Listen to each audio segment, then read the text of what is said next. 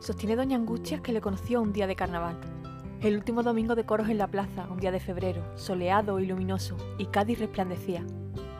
Parece que la señora Ansiedades se hallaba en su estudio sin saber qué hacer, ya que estaba atascada con la novela porque ella, doña Angustias, estaba escribiendo una novela.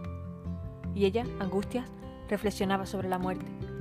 En aquel hermoso día de comienzos de otoño, con aquella brisa atlántica que acariciaba las copas de los árboles y un sol resplandeciente, y con una ciudad que refulgía, que literalmente refulgía bajo su ventana, y un azul, un azul nunca visto, sostiene doña Angustias, de una nitidez que a los ojos.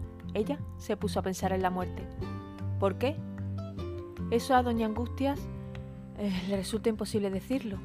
Sería porque su padre había muerto un año antes. Sería porque se encontraban en plena pandemia y tenían que ir con mascarilla por la calle.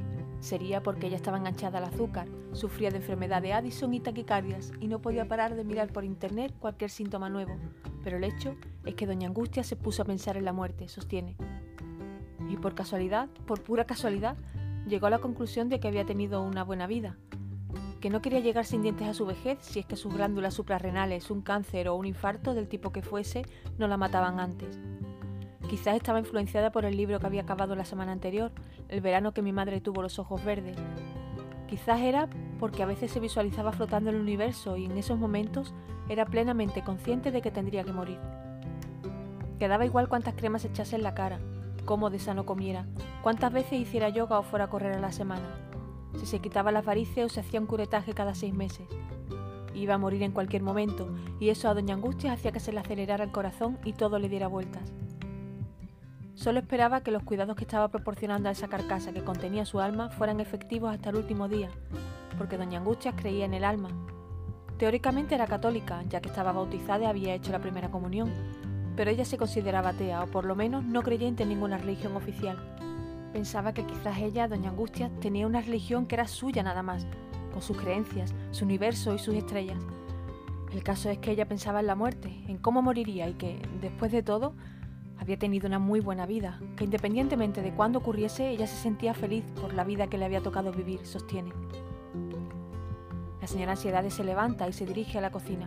Abre la nevera, saca una tarta de Santiago que empezó ayer y se dispone a cortarse un trozo porque a ella, a Doña Angustia, le encanta el dulce. Y la tarta de Santiago es uno de sus favoritos. Se sienta delante del ordenador mientras degusta el pastel, pensando en cómo continuar su novela. Quiere utilizar el sueño que tuvo anoche, influenciado por la película Tenet, y sin saber muy bien cómo, se le ocurre una idea brillante para seguir escribiendo, introduciendo aquel sueño extraño sobre viajes en el tiempo, sostiene. Bueno, este artículo es un, homenaje a Antonio Tabucchi, a su, a su novela Sostiene Pereira, que es uno de mis libros favoritos. Y bueno, si leéis el principio de la novela, veréis que he utilizado la misma estructura, incluso las mismas palabras en algunas ocasiones. Y bueno, espero que si lo, si lo hacéis, pues os enganche como a mí, porque es un libro maravilloso.